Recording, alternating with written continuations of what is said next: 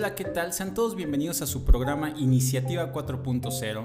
El día de hoy vamos a hablar de aquellos personajes mágicos en los proyectos que se encargan de ponernos el pie cada vez que se nos ocurre algo nuevo. Cada vez que nos proponemos algo nuevo y diferente, son esos que siempre saltan y se niegan. O peor aún, que nos dicen que les encanta la idea, pero a la mera hora no contribuyen. El día de hoy vamos a hablar de los famosos stoppers, ya que muchas veces se pueden ver como los enemigos de los proyectos de innovación dentro de nuestra organización y aunque a veces sí lo son, otras veces tienen una buena justificación y hay que saber escucharlos. Pero antes de continuar, ¿qué son los stoppers? Los stoppers son personas que frustran el desarrollo personal, ya sea del proyecto o del equipo, y puede llegar a afectar incluso hasta la salud mental y física de los colaboradores dentro del equipo a causa del estrés. Por lo tanto, pone en riesgo la productividad del equipo al generar un entorno pesado e ineficiente en el que todo el personal se hace dependiente de lo que está sucediendo. El objetivo de este podcast es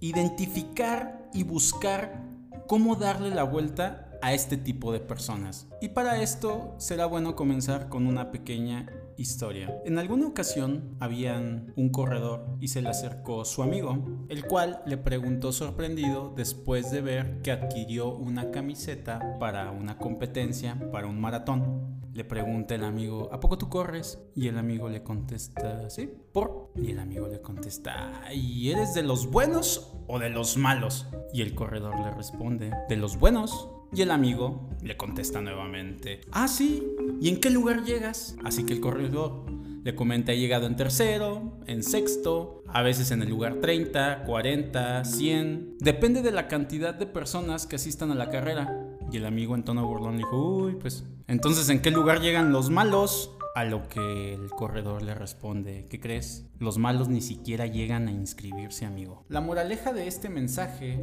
es que siempre va a haber gente que va a estar criticando constantemente lo que hagamos, ya sea cómo hacemos nuestro trabajo, pero esas personas ni siquiera se atreven a hacer ni la mitad de las cosas que nosotros hacemos. Nunca permitamos que los pensamientos negativos de otras personas nos quiten valor a lo que hacemos y mucho menos permitamos que opaquen nuestro brillo. Lamentablemente, esas personas no crecen, se estancan o ni siquiera se atreven a empezar y les gusta ver a los demás de manera igual.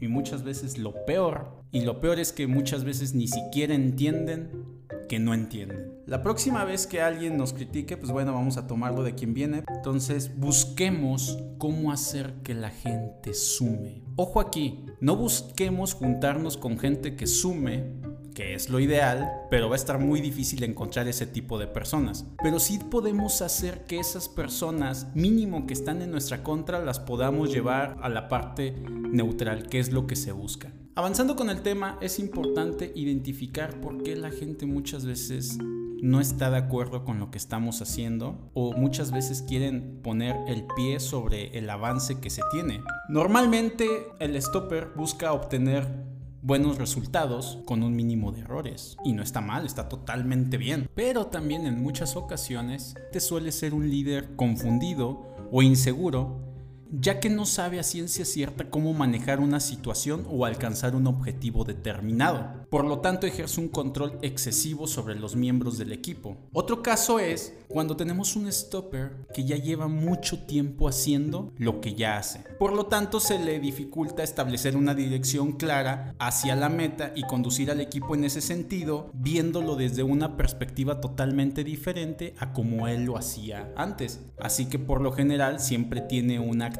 negativa o va en contra del sentido del proyecto. Otro motivo por el cual sucede este tipo de cosas puede ser por inseguridad. Tienen miedo de que los desplacen y por eso actúan a la defensiva ya que quieren hacer escuchar su manera de pensar. Y una manera de identificar muy bien a estas personas es cuando entregas un ejemplo, un reporte, y cambian palabras ya establecidas por sinónimos porque suena muchísimo mejor, cuando en esencia es totalmente lo mismo. Otro motivo por el que suceden estas cosas es cuando los stoppers están desanimados. Muchas veces han intentado implementar algo y por alguna razón no han podido y esto lo ha cansado y desmotivado. También sea una persona que posiblemente quiera alcanzar los mejores resultados posibles desde su perspectiva, evitando todos los errores, pero dentro de esta búsqueda termina limitando o hartando la creatividad de cada uno de los integrantes. Otro tipo de stopper es aquel que no confía en el proyecto y no se involucra totalmente en el mismo porque ¿para qué? Amigos, si están pasando por algo así,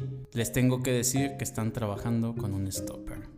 Así que ya saben cómo se les dice a esas personitas que no nos dejan avanzar. Pero bueno, ¿cómo lo vamos a solucionar? Pero está bien, estamos en un equipo de trabajo, ya identificamos a los stoppers, ¿qué vamos a hacer? No les podemos decir salte del equipo, aunque en muchas ocasiones y en muchas reuniones de equipos he escuchado a varias personas que se dedican a la gestión de proyectos, que es lo ideal, ¿no? Sacar a la persona que menos está aportando. Desde mi punto de vista, se trata de hacer que la gente sume, se trata de ser agentes de cambio y no solamente dentro de la organización, sino con la misma gente, en nuestro mismo espacio que nos rodean, poder crear un ambiente donde se pueda decir todo lo que se piensa sin llegar a caer en detener el proyecto. Pero bueno, ¿cómo lo vamos a solucionar? Primero, tenemos que identificar a la persona. Tenemos que identificar por qué ustedes creen que sea así. Esto no es la solución, pero les va a ayudar a tener un argumento para buscar cómo acercarse a ese tipo de persona.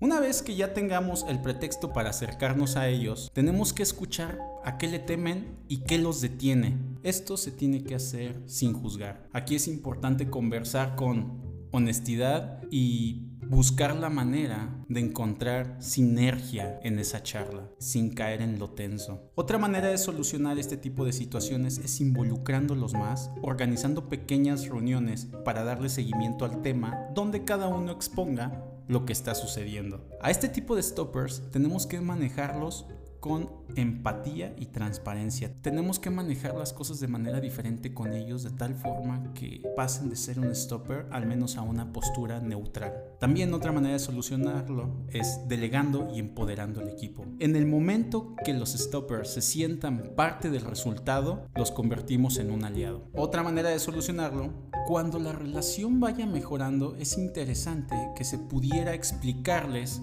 cómo afectan sus decisiones y desmotivan a la productividad del equipo, ya que muchas veces ni él mismo se da cuenta que está perjudicando al equipo. Y como último, preguntar siempre si hay alguna duda acerca de lo que se está haciendo. Una de las cosas que se tienen que evitar una vez identificando los stoppers es el micromanagement, que estaremos hablando en el siguiente capítulo. Muchas gracias y hasta la próxima. No olviden dejarnos sus comentarios y cuéntenos qué piensan ustedes de los stoppers. ¿Les ha tocado convivir con uno de ellos?